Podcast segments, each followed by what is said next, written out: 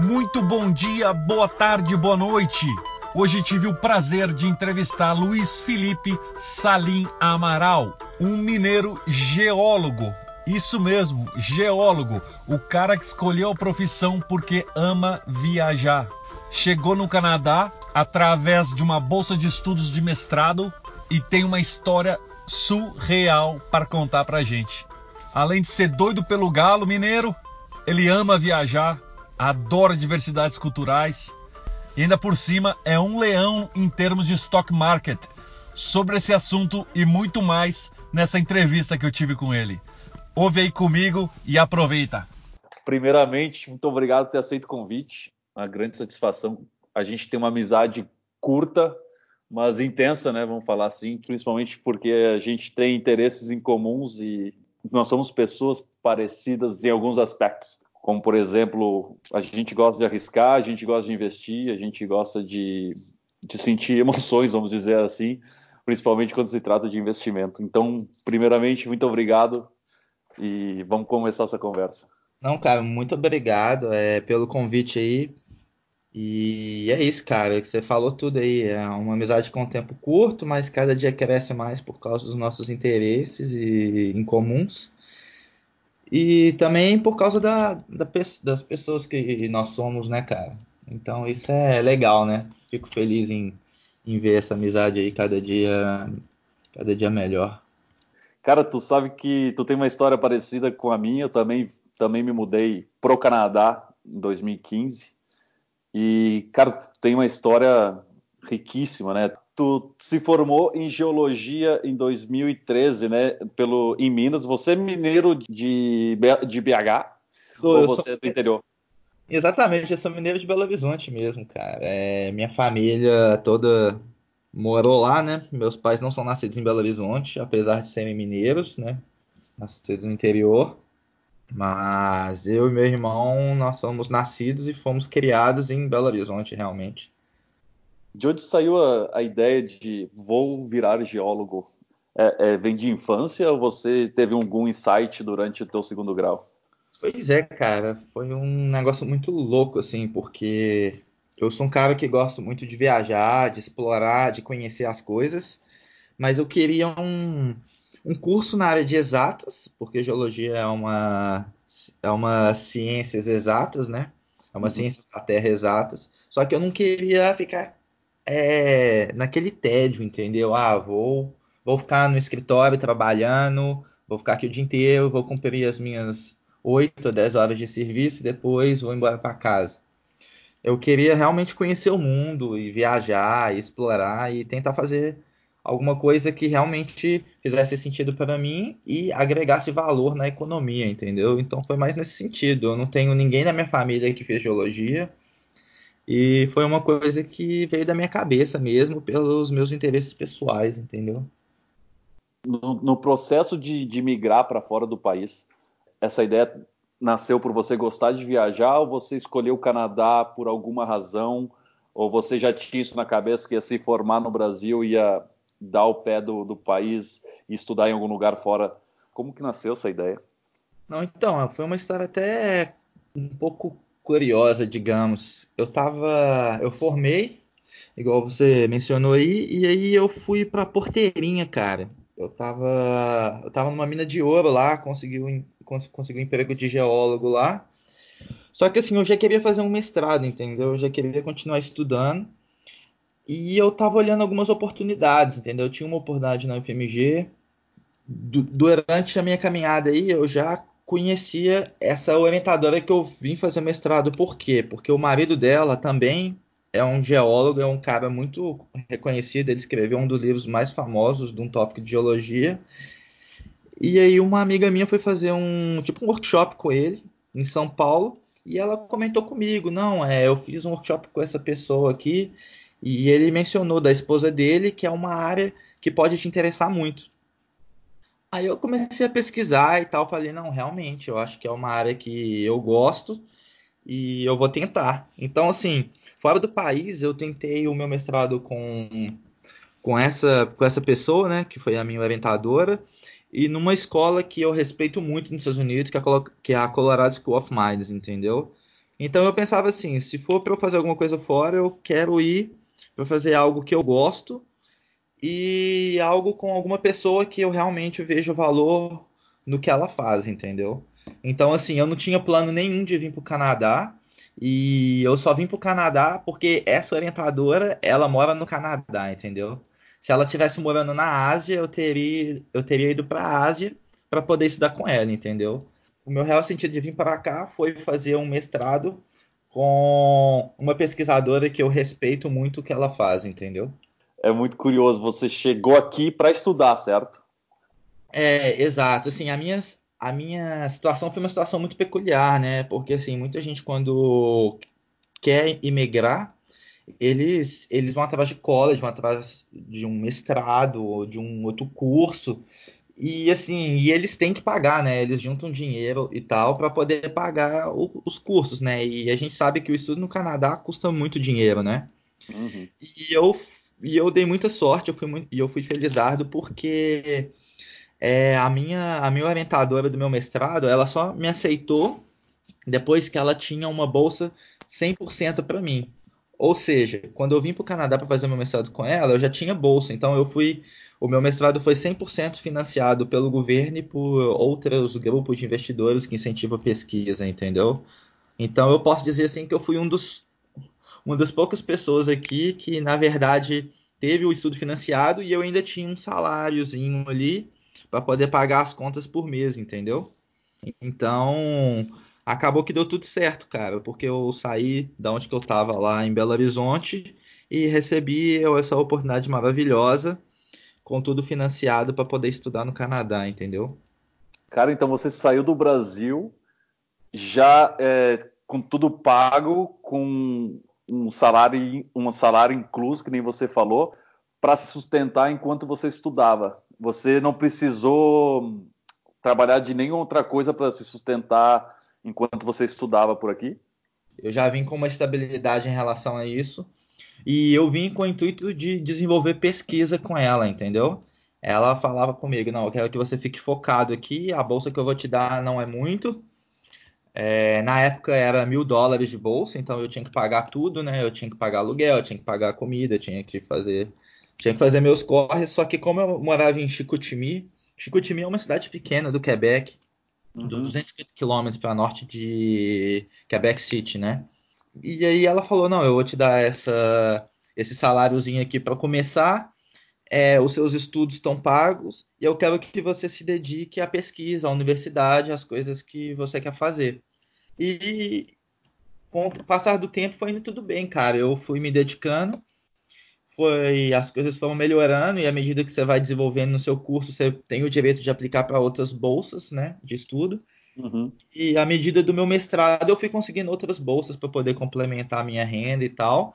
Então, durante os dois anos aí que eu fiquei no, fazendo meu mestrado, é, foi assim que foi assim que eu mantive as minhas despesas, entendeu? Show de bola. E você, dali, do, quando finalizou o seu mestrado, você já entrou numa empresa, você ficou aplicando para trabalhar em empresas do teu segmento ou você foi chamado por alguém durante o processo de, de mestrado?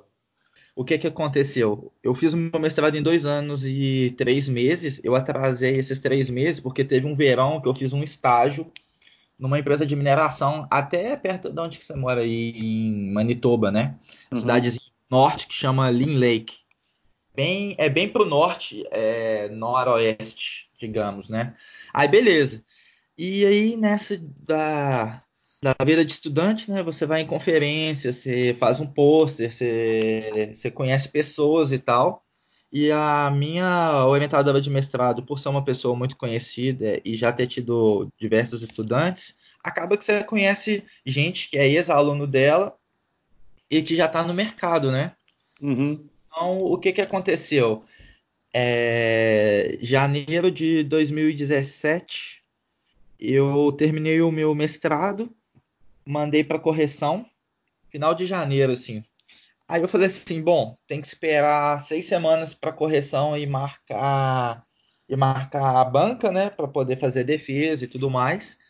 Eu vou eu vou pegar essas semanas e vou para Belo Horizonte e quando eu voltar eu já paro numa conferência É, essa conferência é uma conferência de mineração que acontece é, primeira semana de março todo ano, cara. É até aqui no Canadá. A gente tem até sorte em relação a isso.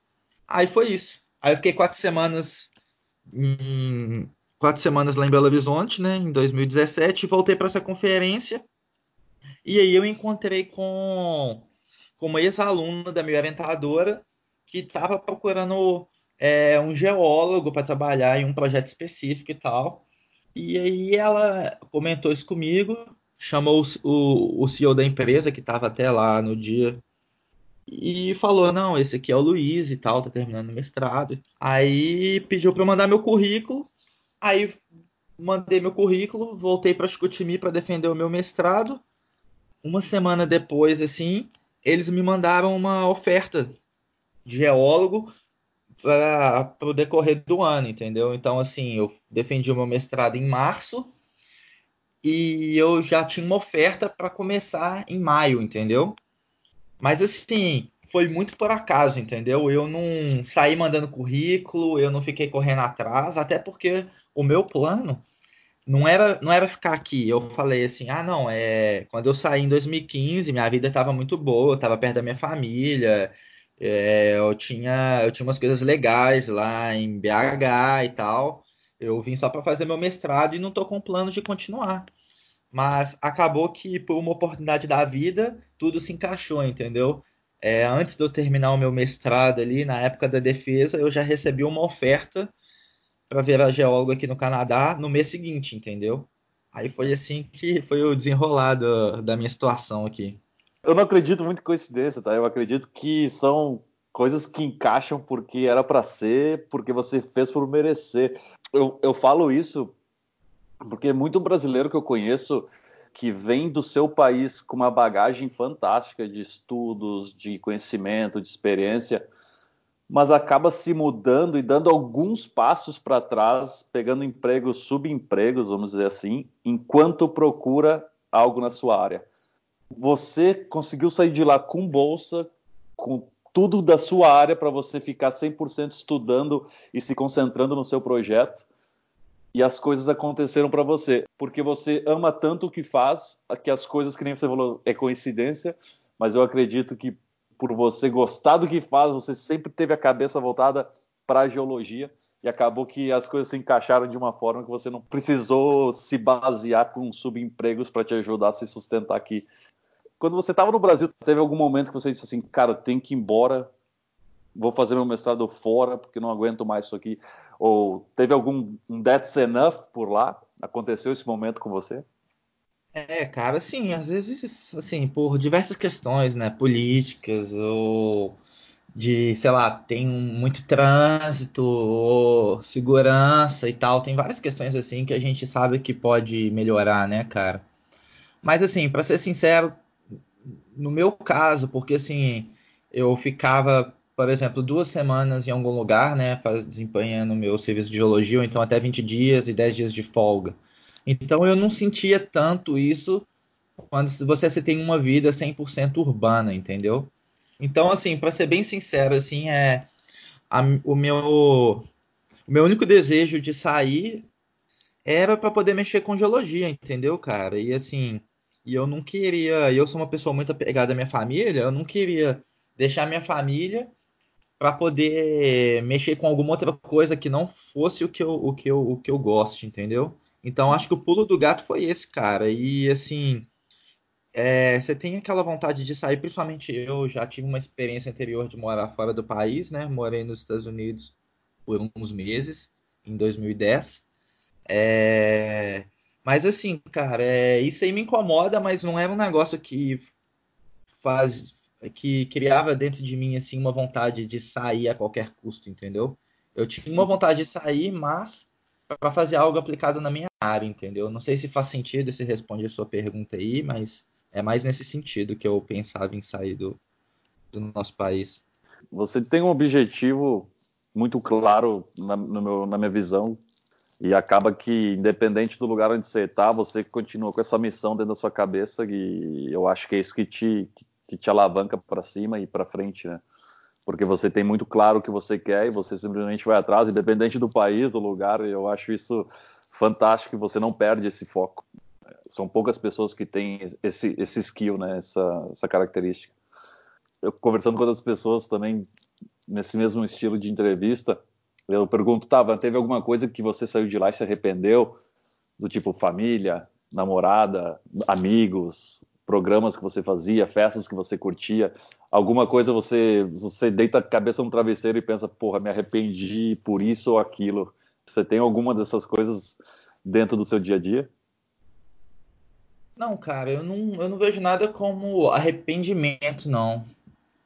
Assim, eu vejo mais assim a saudade mesmo da família, dos amigos, entendeu? Tem muita, tem muitas questões culturais assim que quando você muda de país a gente sente muita falta, entendeu? Uhum. Mas assim, é, eu vim, eu vim por uma causa nobre e por algo que eu estava buscando, entendeu? E em nenhum momento eu me senti na na causa de ter que ficar aqui para fazer isso, entendeu? Eu sempre foi na minha cabeça eu sempre tive muita liberdade assim, não, se eu não gostar daqui do Canadá, eu vou voltar e vou conseguir meu emprego e vou tocar minha vida lá, entendeu?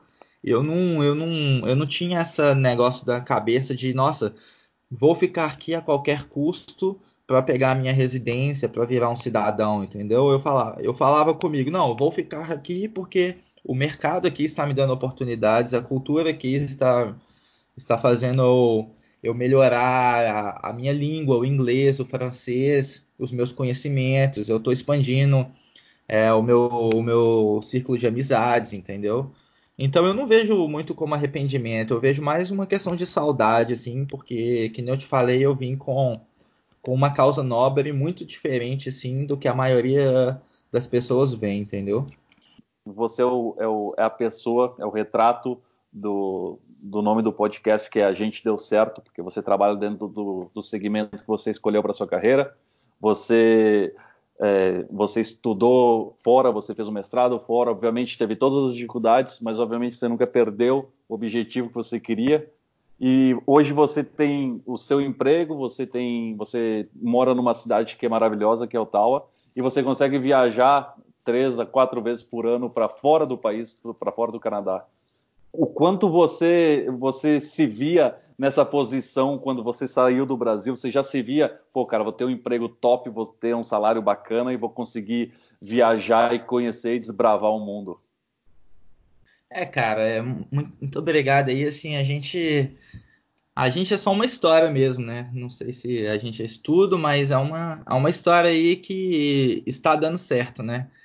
E assim, é que nem eu te falei, cara, quando quando eu vim, eu não, eu não imaginava, eu não imaginava que nada disso fosse acontecer comigo, entendeu? É, igual eu te falei, eu vim porque eu queria mexer com geologia, entendeu? E eu só fiquei no Canadá porque eu tive uma oportunidade de geologia. Se eu não tivesse, eu não estaria aqui, entendeu? Sei lá, eu teria voltado, eu teria ido para o Chile, para Austrália, para, não sei, para África do Sul, eu teria ido para qualquer outro lugar se fosse uma coisa interessante, entendeu? E e o que aconteceu foi que as coisas foram encaixando, né, cara? Foi assim. É, foi uma coisa foi puxando a outra. E eu só tenho a oportunidade de viajar mais vezes ao ano por causa do meu serviço. Porque como eu estou em escala de rotação, né? Eu fico 14 dias na mina lá no meu serviço e 14 dias de folga. Então acaba que é bom porque eu fico só a metade do ano, né? É, realmente ligado na mina e tal. Mas ao mesmo tempo você tem que viajar, né? São 14 dias que você não fica em casa, né? Você está dedicação exclusiva para aquela posição ali que você está fazendo. Mas isso para quem quer viajar é muito bom, porque acaba que você tem umas férias todo mês, né? Então, assim, cada mês você tem duas semanas ali. Então, se você tem um planejamento legal, você consegue encaixar o seu serviço, uma viagem, o seu serviço. Entendeu? Aí na sua próxima época de folga, ao invés de você viajar, você dá uma descansada. Então, assim, para quem quer conhecer o mundo e tudo mais, para quem gosta de viajar, para quem é uma pessoa mais desapegada, né? É... Vale a pena, cara. Mas quando a gente chega aqui, a gente não, a gente não imagina, né, cara, o que, que vai acontecer com a gente. A gente a gente só agarra as oportunidades que aparecem e tenta fazer o nosso melhor, né? Você mencionou que você veio para o Canadá porque a sua orientadora do mestrado estava aqui e você ia seguir ela independente do país que ela estivesse. Mas na hora que você descobriu que era o Canadá, teve alguma coisa que você se preparou ou por exemplo, o Canadá tem duas línguas. Você já falava as duas línguas? Você se preparou para estudar o inglês ou o francês? É, você teve algum critério que você usou antes de vir para cá? Não, cara. Então, isso é uma história até curiosa, né? Porque Chicoutimi, assim, quando eu vi que ela morava em Chicoutimi, eu nem sabia onde é que era, né? Assim, eu tive que olhar no Google e tal, ver onde é que era e tudo mais.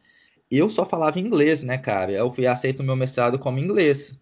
Mas a minha orientadora, é, na entrevista final, quando ela me aceitou, ela falou assim, ó, não tem problema nenhum você vir com inglês, você vai escrever a sua pesquisa em inglês, mas a universidade não é inglês, só francês. Então você vai ter que vir, você vai ter um tempo para você se familiarizar com a língua e seus cursos, as matérias do mestrado, só francês, entendeu? E aí também tinha a questão do clima, né, cara? Porque mesmo eu tendo morado nos Estados Unidos, a, a gente sabe que o inverno daqui é muito mais rigoroso, principalmente num, um pouco mais para norte, que é igual o Chicoutimi, né? Uhum. Então, quando eu cheguei, cara, assim, eu não falava nada ou muito pouco, né? Eu tive que estudar bastante para poder, principalmente aprender a me comunicar, porque você chega nessas cidades do Quebec aí, né, que são um pouco mais afastados dos grandes centros, ninguém fala inglês, né, cara? Você quer ir no mercado, você, você precisa comprar um negócio no mercado, um papel higiênico, uma blusa, um sapato, ninguém fala inglês. Então, assim, essa fase de adaptação, e pelo fato de eu ter chegado em janeiro também no auge do inverno, foi muito difícil, entendeu? Mas assim, mas é mais um desafio e mais, uma experiência, entendeu? Então, assim, meu orientador me deu quatro, cinco meses ali é, para eu poder melhorar na língua, né? E para eu poder escrever o que seria minha pesquisa, entendeu? Aí, quando deu junho, mais ou menos, eu já fiz uma matéria de verão, né? Maio, junho. E a partir de setembro, que é quando começa a nova sessão da universidade, aí sim, aí já era Aí quando você chegava na universidade, nos cursos era só francês, entendeu? Então, isso aí foi um desafio muito grande, mas eu fui alertado antes e ela me perguntou se eu estava disposto, além de fazer o meu mestrado, a lidar com o inverno rigoroso e com uma nova língua, né? Que você tem que começar do zero, não tem jeito, né, cara? Pô, cara, isso que eu chamo de desafio, bicho, porque você vem de Minas, que é uma terra teoricamente quente, né? Dentro do Brasil. Você vem para o janeiro, que é o. Cara, é o pior mês do, do nosso inverno, né? E sem falar a língua local, bicho, isso que é um desafio e é foco no que você quer. Fantástico, fantástico. É, com relação a isso, a desenvolver língua, porque você é uma pessoa extrovertida e foi assim que a gente se conheceu. Você sentiu alguma dificuldade? Porque o povo canadense ele é bastante fechado comparado com o nosso brasileiro.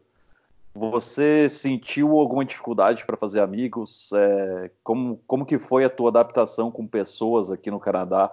Você procurou a comunidade brazuca? Ou você se afastou? Ou você misturou? Como é que foi? Pois é, cara, isso aí depende, né? Porque que nem, por exemplo, no meu caso, quando eu fui para o Chicoutimi, é, realmente assim, eu acho que o canadense é uma pessoa um pouco mais fechada do que nós, mas a partir do momento que é, essa pessoa confia em você e gosta de você, é uma pessoa muito amiga, entendeu? Mas no meu caso, quando eu, como eu estava no, num ambiente universitário, entendeu? Tinha outras pessoas de outros países, tinha outros canadenses, então assim, a minha adaptação foi menos difícil por causa disso, entendeu? Mas, ao mesmo tempo, assim, eu tinha os meus amigos da universidade, mas os amigos que realmente que eram nativos da cidade, nativos de Chicoutimi, eu fiz muito poucos, entendeu? Porque eles são muito fechados, eles já têm é, a turma deles, entendeu? Desde que eles nasceram e tudo mais. Então, assim, para você entrar na turma deles, assim, é um pouco difícil, entendeu? Essa parte em Chicoutimi foi, foi, foi uma parte ok, mas tem essa ressalva aí de você conhecer as pessoas da cidade e serem amigas delas realmente, que é um pouco difícil. Aí depois, como eu te falei, eu eu recebi essa oferta e foi aí que eu mudei para Ottawa, né, cara? E aí já não tinha mais aquele ambiente universitário, né? Que eu estava acostumado. Então, assim, então é questão, sim, de você de você pegar pessoas do mesmo país, de você fazer amizades, ou então de você conhecer outras pessoas que, que já moram aqui, que você já conheceu em Chicoutimi, ou numa conferência, numa outra oportunidade, ou então é você entrar em, em, em atividades esportivas sociais, onde tem outras pessoas, entendeu? É, eu nunca forcei muita barra assim, falei assim, nossa, eu tenho que, que ser amigos de pessoas do mesmo país, entendeu? É, eu tenho que ser amigo de, de tal pessoa, de tal pessoa. Não, é uma coisa natural, assim. Mas no meu caso já foi um pouco diferente, porque assim, porque eu já estava num ambiente que eu já, eu já tinha que fazer meu mestrado, eu já tinha que falar duas línguas tal, entendeu? Então, assim, para mim, não importava muito se meu amigo falava inglês ou não falava, se ele falava essa língua ou não falava, porque como eu já falava, para mim não fazia diferença. Mas para quem está chegando e para quem está começando, é, o ideal é você ter amigos de outros países, exatamente para você poder desenvolver esse lado cultural do país e o, e o lado linguístico, né? Mas se você está num ambiente universitário, igual eu tive a oportunidade num lugar distante, a imersão já é natural, entendeu? Eu, eu, te perguntei de afastar ou não de brasileiro, porque muitos brasileiros que eu conheço, até da comunidade de Ottawa, onde a gente se conheceu, eles evitam sair com brasileiro justamente por isso, por, eles querem enraizar na cultura local, né? E acaba que muito brasileiro que só anda com brasileiro tem inglês pior do que quando chegou, né? Porque ele não fala inglês, ele trabalha com brasileiro, ele só anda com brasileiro. E eu tive essa experiência quando primeira vez que eu morei fora. Eu só andava com brasileiro, cara. Quando eu voltei, eu lembro que minha mãe falou assim: Não, você não foi aprender inglês, teu inglês tá pior quando você saiu. Então, por isso que eu te perguntei se você acabou bloqueando ou não alguma comunidade, né? Não só brasileira, como a espanhola também, do, do, do sul-americana. Até hoje, eu me surpreendo com coisas que acontecem no Canadá. Com relação a retornar produto, com relação ao respeito das pessoas que pelo trânsito e pelas pessoas que estão a pé as pessoas realmente param na faixa de segurança quando alguém está tá atravessando, uh, com, com o respeito que as pessoas têm pelos militares. Existem muitas coisas que ainda, mesmo com cinco anos de Canadá, eu ainda olho e digo assim, nossa, não acredito que isso aqui acontece. Teve alguma coisa nesse sentido com você que você ainda continua surpreendendo, até mesmo no custo de vida, se é bem se é muito diferente do custo de vida de BH, ou experiências positivas e negativas que você teve ou, ou continua tendo por aqui? A parte do choque cultural positivo que eu mais gosto daqui é aquela sensação de segurança do país, entendeu? Uhum. Eu, eu lembro, cara, que quando eu, eu, eu, me mudei, né? E aí eu morava numa, numa parte residencial lá em Chicoutimi, que tinha várias casas, assim. E eu ficava assim, gente, todas as casas aqui não tem nada de segurança, não tem nenhum muro alto, não tem nenhuma grade, não tem uma cerca elétrica, entendeu? Então, só das casas terem só assim a fechadura, a porta de entrada e tal, eu acho que já dá uma sensação de segurança muito diferente do que a gente tem no nosso país, né? Aí, ao invés do cara ter um muro alto, o cara tem um jardim. Quando chega o verão, o cara vai cuidar vai, da árvore dele, das flores, entendeu? Vai cultivar outras coisas. E então essa é a parte que eu gosto muito. E assim, eu falo assim das casas, mas é em, em, relação a tudo, né? Assim, você pode andar na rua à noite e você sabe que não vai acontecer nada com você, ou então a chance de acontecer é, é muito pequena. Você pode tirar o seu celular no meio da rua, você pode andar com o seu relógio, entendeu? Uhum. Então, assim, essa parte de segurança é a parte que eu gosto muito aliada ao que você disse da educação das pessoas, entendeu? Que as pessoas elas elas respeitam o seu espaço e você acaba como você está imerso na cultura, você respeita o espaço delas, entendeu? A parte da gentileza, entendeu? Em deixar uma pessoa passar, em falar um bom dia, em falar um até logo, assim, sempre é uma coisa que faz parte deles, entendeu? Uhum. Essa, é a, essa é a parte que eu gosto muito e ao mesmo tempo também é a parte que eu que eu sinto saudade são umas questões culturais do Brasil, que nem, por exemplo, é. Às vezes você tá andando na rua, você tá morrendo de fome, e fala assim, nossa, que vontade de comer uma coxinha, que vontade de comer um. É, sei lá, uma empada. Um cachorro entendeu? quente. um cachorro quente, entendeu? Então você sai da, da balada duas horas da manhã morrendo de fome. Nossa, cadê aquele sanduíche ali do carrinho da esquina, entendeu? Uhum. É, então tá um calorzão, nossa, eu vou tomar um caldo de cana e comer um pastel, entendeu? Então acho que essa parte é, é uma parte que realmente dá muita saudade, entendeu? Eu acho que é, isso aí é o que mais é o, é o que mais assim eu vejo de ponto negativo em relação aqui, mas não é nenhum ponto negativo, né? É a diferença cultural assim que eu acho muito incrível do nosso país e que aqui não, não tem, né? Cara, exatamente nessa pergunta que eu ia chegar.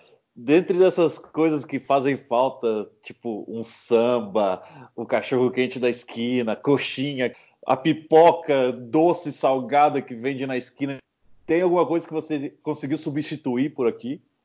Ah, cara, eu acho que é difícil, né, a gente substituir. A gente a gente dá um jeito, né? Assim, dá pra gente fazer um, tipo um churrasquinho, por exemplo, né? Você consegue comprar uma churrasqueirinha com carvãozinho, fazer um churrasquinho. Dá pra você comer um pão de queijo, entendeu? Tem pessoas aí na comunidade que fazem coxinha, que fazem outras coisas.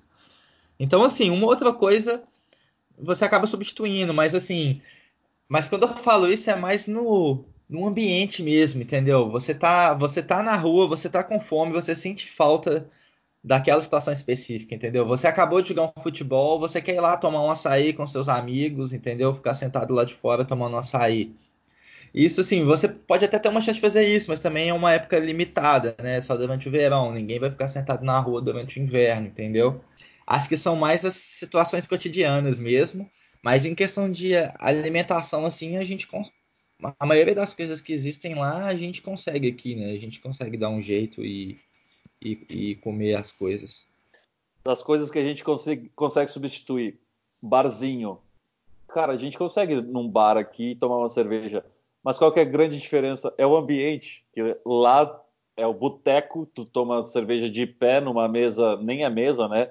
É bancadinha que o cara traz um amendoinzinho, traz um, um joelhinho de porco ali, como é que chama? Baconzinho fígado acebolado, com aquela cerveja assim, geladaça de garrafa, né? Onde então, o garçom assim... não espera você dizer que quer outro, ele já te traz o copo cheinho, gostoso, gelado na sua mão.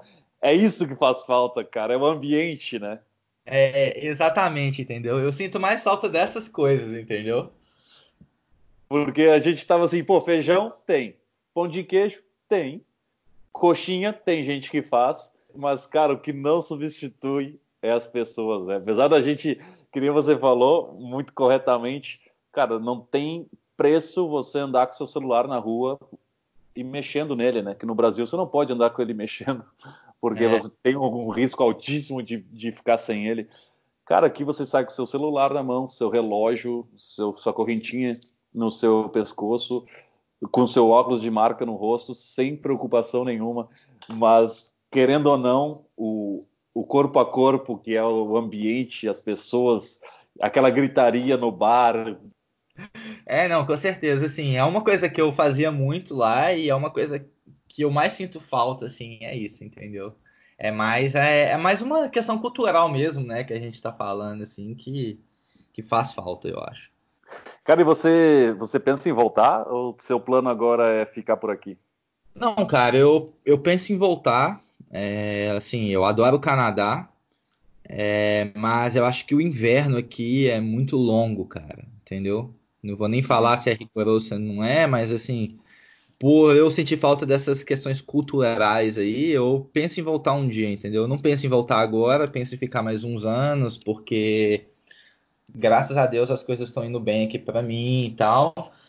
Mas assim, eu quando meus pais ficarem um pouco mais velhos, eu também quero ficar mais perto da minha família, entendeu? É, eu também quero pegar essa outra parte aí do nosso país, talvez morar num local diferente, entendeu? Morar, é, não sei, em algum lugar no Nordeste, assim, ter uma experiência diferente do que eu estou tendo aqui e do que eu tive em BH, entendeu? Uhum. Então, assim, eu estou buscando experiências com qualidade de vida no futuro e eu vejo o nosso país como um, um lugar com bastante potencial para eu poder atingir o, o que eu quero, entendeu? Cara, até entrando nesse assunto, voltando para esse assunto do, você se achou aqui, você você está muito bem encaminhado dentro do, da sua carreira. Quando você começou, quando, quando você foi começou seu mestrado e você conseguiu sua primeira seu primeiro emprego, como que foi essa tua evolução? Até para quem está nos ouvindo, para mostrar que sim, a gente é reconhecido dentro da área que a gente atua, desde que você faça por si, né? Que você foi atrás, você conheceu a sua orientadora, a sua orientadora te, te, conectou com outra pessoa, e na verdade a vida nada mais é do que conexões, né? Uma, uma pessoa vai te levando a outra quando você vê você chega no seu objetivo. Mas nesse processo todo, até você chegar onde você está super bem sucedido hoje, teve algum, alguma coisa que você sentiu de preconceito a ser estrangeiro? Ou, pô, não peguei essa, essa promoção porque eu sou brasileiro? Teve alguma coisa que você sentiu é, assim, eu sei que isso aí pode, a parte da xenofobia, isso pode acontecer, entendeu? Não aconteceu comigo, e eu acho que o. Eu acho que aqui é um dos países que tem uma chance menor disso acontecer, porque é um país aberto à imigração, né? O, o que eu diria, assim, para as pessoas é: você tem que vir com, com uma causa nobre, entendeu? E o que você for vir fazer, você tem que fazer com amor, entendeu? Assim, não adianta você fazer aquilo dali só por dinheiro. Se você estiver focado só em dinheiro, aquilo dali não vai, não vai ser uma coisa que você vai desenvolver, entendeu? Porque em todo momento você só vai ficar pensando no rendimento daquilo, entendeu? Lógico que pensar no rendimento é importante, mas quando você vai de corpo e alma em algum objetivo, em alguma causa nobre que você tem, as coisas elas fluem melhor, entendeu? As coisas são mais, as coisas acontecem de uma maneira mais natural, porque as pessoas que estão na área, elas conseguem enxergar uma pessoa que tem uma motivação e um entusiasmo para aquilo que ela está fazendo, entendeu? E, e, outra coisa também é assim, as pessoas têm que ter paciência, né? Porque o, uma coisa que acontece muitas pessoas são muito imediatas, né?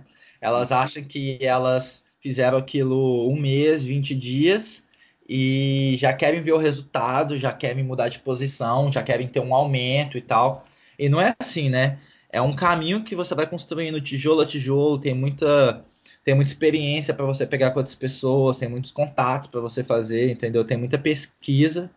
E você tem que sair da zona de conforto, né, cara? Você não pode ficar esperando nada imediato num tempo aí de semanas ou até poucos meses e você também não pode fazer as coisas só por fazer, né, cara? Se você tem aquilo que vale a pena ser feito, vale a pena ser bem feito, né? Então, eu acho que o mais importante é isso, é a pessoa é, entender qual que é a causa nobre que ela tem, aonde que ela quer chegar, ter paciência e, e batalhar por aquilo, né? Cara, excelente. Que baita recado baita recado para quem está pensando em mudar e, e, e, principalmente tem medo, né?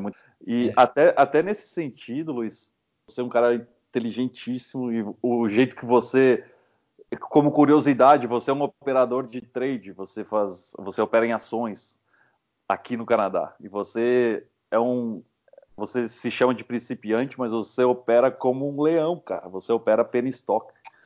É, para quem está de para quem está no Brasil, qualquer parte, um brasileiro que esteja em qualquer parte do mundo e, pensando assim, pô, consigo operar lá fora, é, como que funciona o mercado canadense americano, como que foi a tua chegada dentro do mercado de ações, como que você opera e, e se sim é possível ou não é possível fazer daqui?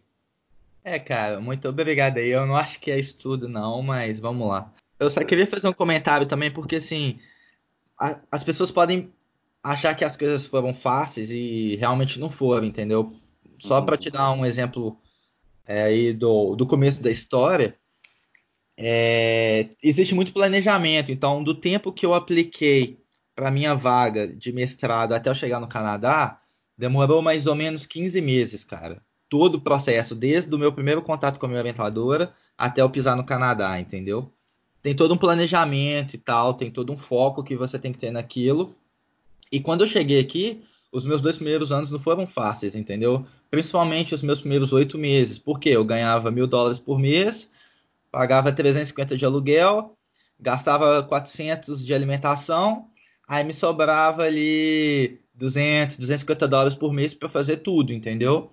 Para diversão, para comprar roupa. Então, assim, é, ninguém vai chegar aqui é por cima, entendeu? Todo mundo aqui chega por baixo, mas todo mundo batalha para ter dias melhores, né? Então, esse é só, é só uma coisa importante as pessoas entenderem, porque a paciência e a dedicação é que vai te fazer chegar lá.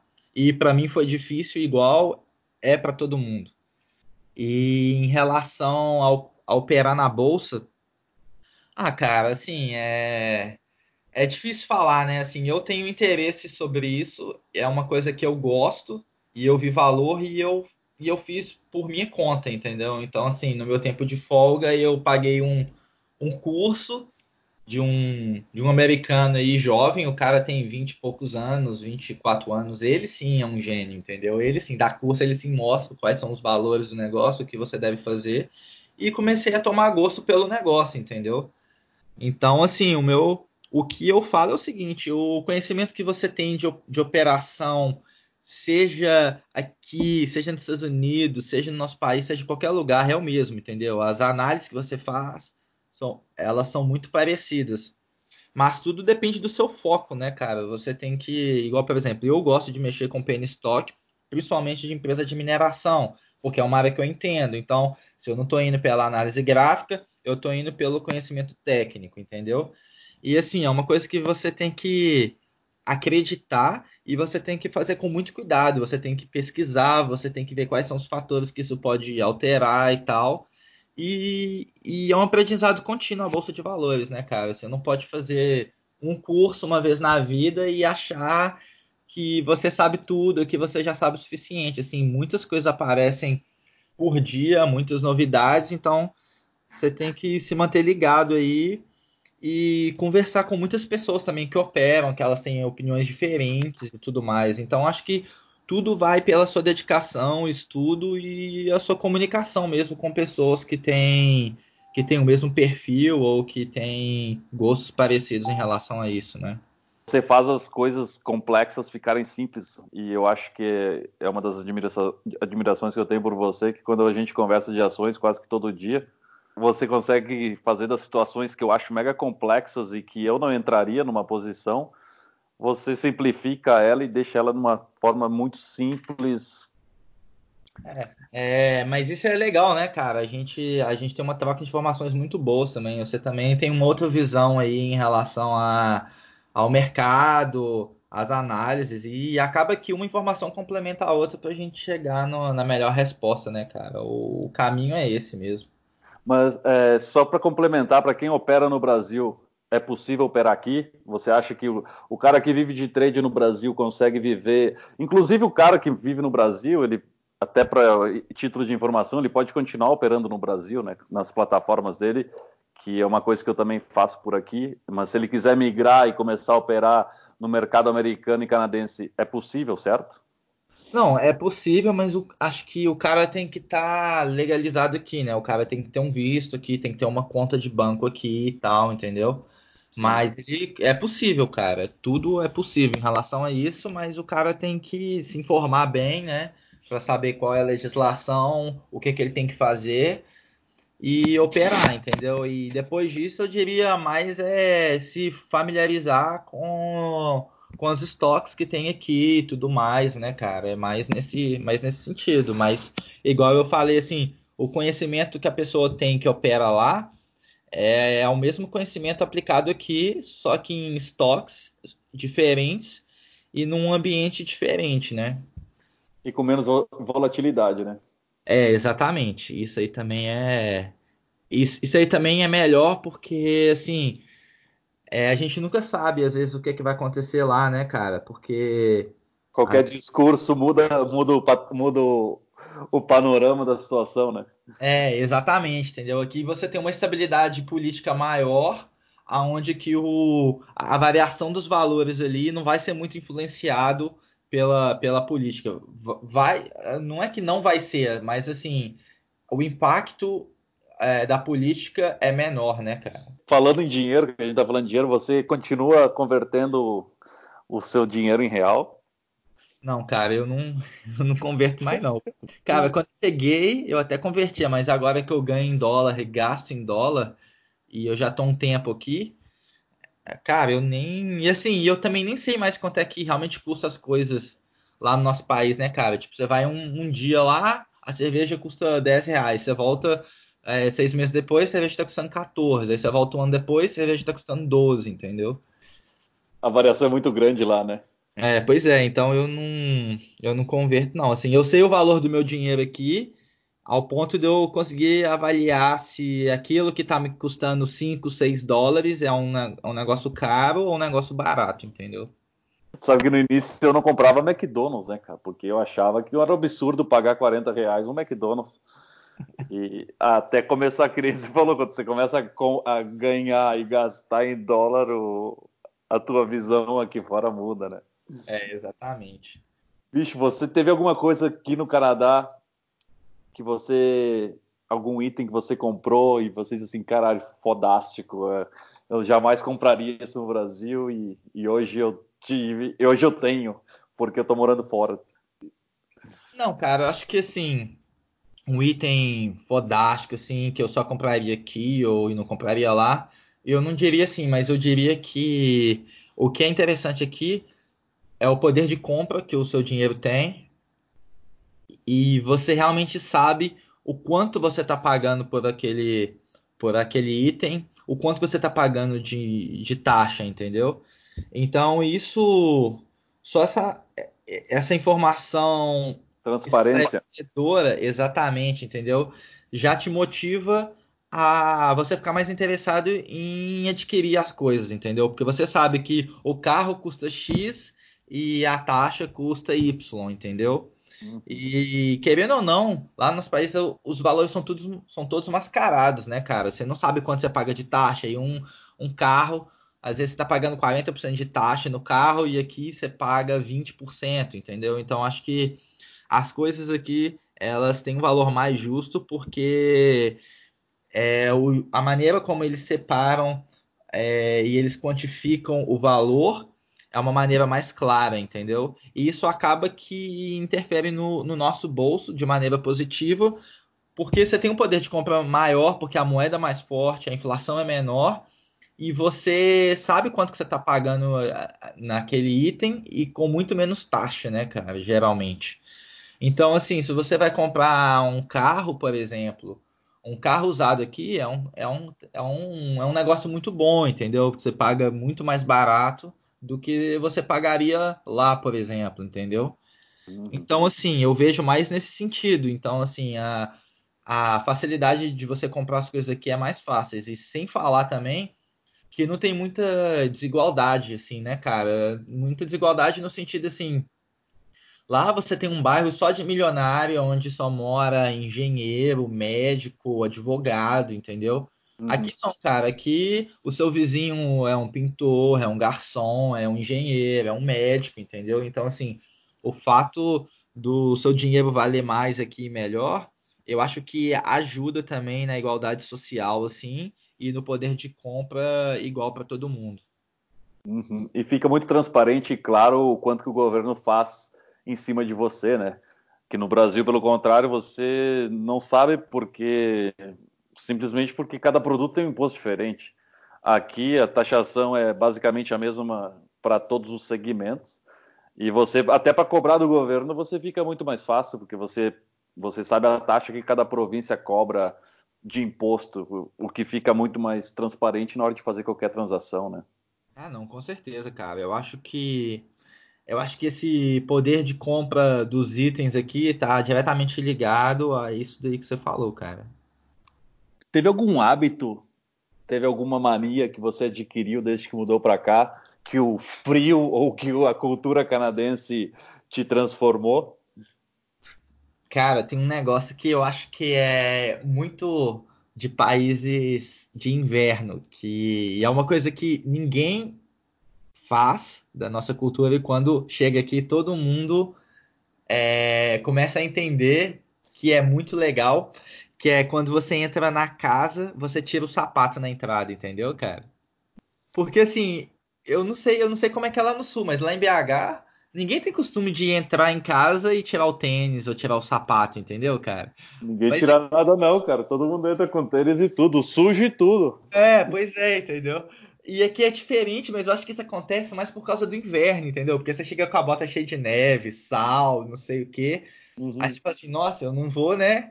Molhar minha casa toda, sujar minha casa toda com isso. Então, assim, eu diria que esse é um hábito, assim, muito, muito legal, cara, e que a gente pega ele muito rápido, né? E depois, quando você pega ele, assim, você vê que faz muito mais sentido, né? Você manter a sua casa limpa, as pessoas andarem descalço, ou com chinelo e tal, uma meia, do que você ficar andando com aquele sapato de rua, né? Eu, eu diria esse daí para mim é o mais marcante. Teve alguma comida, tipo, você aderiu ao poutine, você gosta? Cara, eu gosto, mas assim, é... Mas o maior problema aqui do, do Canadá é que é, as tipo assim, tem comida saudável, mas tudo do pessoal aqui é poutine, é hambúrguer, né, cara? É coxinha, é, não, coxinha não, é, as, é asinha de frango e tal. Então, assim, eu gosto, mas eu também sou um cara que gosta mais de coisa saudável, entendeu? Uhum. Então, assim, você come, mas você não vai comer todo dia, entendeu? Você vai, você vai tentar manter uma balança ali com coisa saudável também. E querendo ou não, né?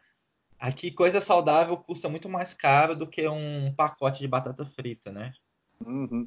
Até questão de se habilitar fazer um snowboard, esquiar, é, patinar. Cara, aqui eu não fiz, mas quando eu morei nos Estados Unidos eu morei numa estação de esqui, né? Então, assim, eu eu sei mais ou menos o que você tá falando aí, que você tem que ter as roupas certas, né, cara, pra você uhum. fazer as atividades. Não, e até um hábito que eu, eu adquiri alguns anos atrás aqui no Canadá, cara, e eu, eu adoro, eu gosto muito de, de fazer snowboard. E é um, é um hábito que você só consegue criar no lugar que tenha neve, né? E é muito gelado, mas mesmo assim é um hábito gostoso porque você está 100% envolvido com a natureza. É, isso aí é verdade. É uma coisa que eu, que eu tô até precisando voltar a fazer, viu, cara? Que eu não fiz ainda, mas quando eu morei fora, como eu morava numa estação de esqui, eu fazia pouco, mas eu ainda fazia, né, cara? Porque era a atividade mais importante lá. Mas eu chego lá. Há cinco anos atrás, quando você, antes de embarcar dentro do avião de BH para cá, que conselho você daria pro Luiz? Ó, oh, Luiz, não faça isso, ou faça isso. O que, que você diria no teu ouvido há cinco anos atrás? É, cara, eu acho que Acho que o conselho que eu daria para mim mesmo seria, é, independente se é inverno ou não, para você curtir e aproveitar mais os momentos, né, cara? Porque assim, é, a gente não está acostumado, né, com com o inverno e tudo mais, então a gente tem uma tendência a ficar muito tempo dentro de casa, né? Ah, tá frio, tá não sei o que, não vou sair e tal. Então, assim, e quanto mais você fica dentro de casa, pior é, né, cara? Porque você vai criando aquele clima de desânimo, né? Aquele uhum. clima de acaba logo e ao invés de você curtir aquela aquela época, aquela temporada, né? Você só fica esperando ela passar, né, cara? Você acaba que no final você não tá curtindo sua vida, né? Você tá você tá deixando só as oportunidades e a vida passar, né? Então acho que o, o conselho seria, independente da, da época do ano, não deixe de fazer as coisas que você quer por causa disso, né? Que conselho você daria para quem tá pensando nisso aí? Ué, cara, é, o conselho é venha, mas venha com um objetivo e com uma causa nobre, entendeu? Se você tem um objetivo e uma causa nobre, não é o inverno que vai te fazer desistir, não é, é o primeiro tombo que vai te fazer desistir, entendeu? Mas, assim, é lógico que os planos mudam, né, cara? Com cinco anos aqui, você sabe disso, é, a vida dá outras oportunidades, a gente tem mudanças de planos e tal. Mas, assim, mas você tem que vir por uma causa especial, entendeu? Você, acho que você tem que, acho que você não deveria vir só porque você quer sair dessa crise política econômica que a gente vive lá, entendeu? Acho que você tem que vir por um motivo seu, entendeu? cara sem objetivo, sem vento, não vai para lugar nenhum, né? Cara, nossa conversa está chegando ao fim. Mais uma vez, muito obrigado. Quais as suas considerações finais? Qual que é os seus planos futuros? What's next, Luiz? Primeiro, só dizer aí, o convite foi muito bom. Muito obrigado aí pela oportunidade, né, cara? É sempre, é sempre bom conversar aí, principalmente para as pessoas que estão pensando em vir escutar histórias diferentes, né? o que vem aí agora, cara, é tentar melhorar a qualidade de vida sempre, né, cara? Tentar ter mais tempo para mim, viajar mais, né, cara? É, continuar focado nos meus planos aí de geologia, de bolsa de valores. Então, assim, acho que o meu plano agora é, é tentar viver com, com mais qualidade de vida da que eu já tenho, né? Acho que esse que é o meu plano aí. Como eu te falei, te admiro pra caramba. Eu acho que as coisas acontecem para ti não é por coincidência, porque você batalha pra cacete. E novamente, obrigado, cara. A conversa foi fantástica. Muito obrigado e tamo junto. Não, cara, valeu. Muito obrigado aí de novo pela oportunidade aí. E muito sucesso aí, né, cara? Não só para mim, mas para você e para todos nós aí que tá nos escutando também. E boa sorte. Valeu, cara, pra gente. Abração. Valeu, até mais. E aí, curtiu? Eu também. Então deixa aí seus comentários, deixa sua curtida e mande suas perguntas, porque a gente está aqui para espalhar notícia e para espalhar um pouco da nossa experiência no mundo afora do Brasil. Tá bom? Um forte abraço e até a próxima!